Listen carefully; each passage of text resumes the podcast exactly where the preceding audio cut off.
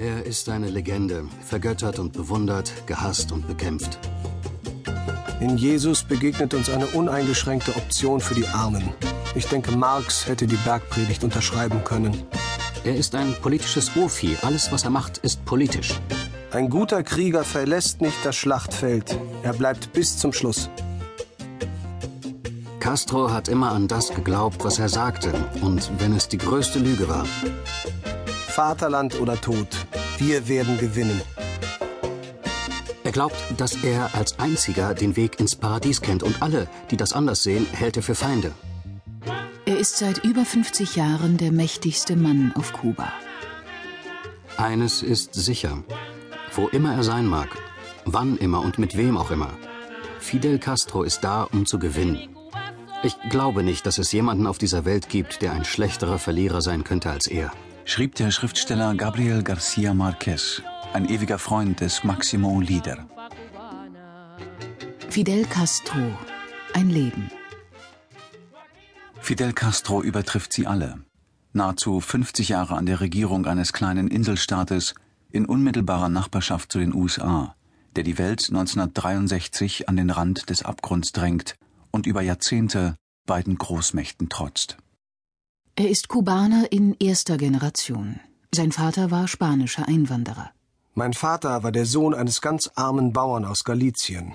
Aus Anlass des kubanischen Unabhängigkeitskrieges schickten sie ihn als spanischen Soldaten gegen Ende des vergangenen Jahrhunderts zum Kämpfen hierher. Das war der zweite Befreiungskrieg, der 1895 ausbrach.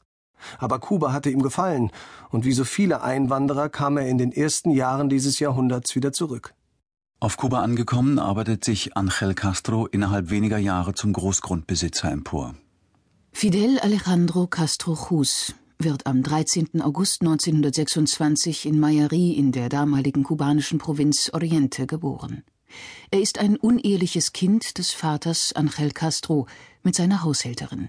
Sie behaupten, dass ich aus einer religiösen Familie komme, antwortet er frei Beto in den Nachtgesprächen mit Fidel Castro. Wie soll ich auf diese Behauptung antworten?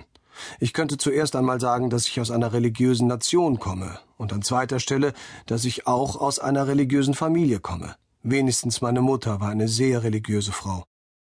Fidel und sein Bruder Raoul wachsen im Wohlstand auf. Sie besuchen die Schulen der Elite das Jesuitenkolleg in Santiago de Cuba und später in Havanna, wo der begabte Schüler erzogen wird, setzen hohe Erwartungen an ihn.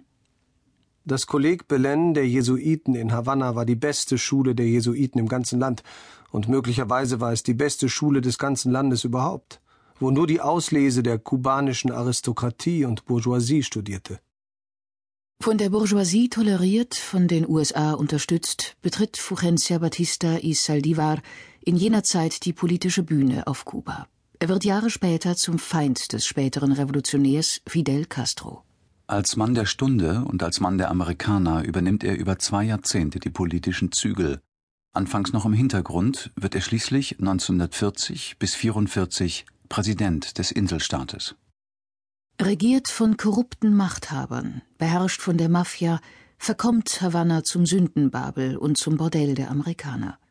Der Ruf nach Unabhängigkeit und Souveränität wird immer lauter.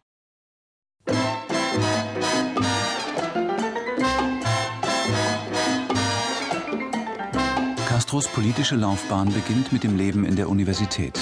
1945 schreibt er sich für das Jurastudium in Havanna ein.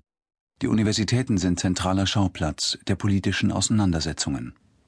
Alfredo Guevara, ein Kommilitone und später enger Freund, beschreibt Castro in jener Zeit.